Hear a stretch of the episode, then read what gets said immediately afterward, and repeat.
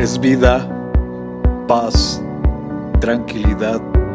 Les habla Hugo Fortes y esto es Palabra con Poder.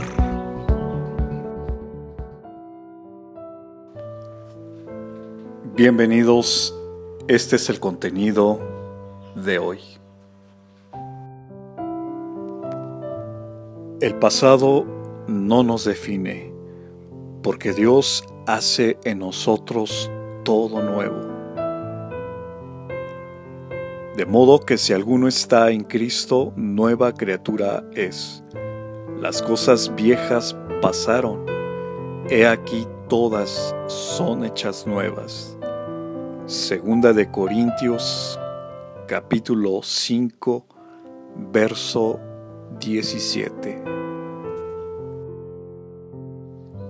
Comparte, será chévere.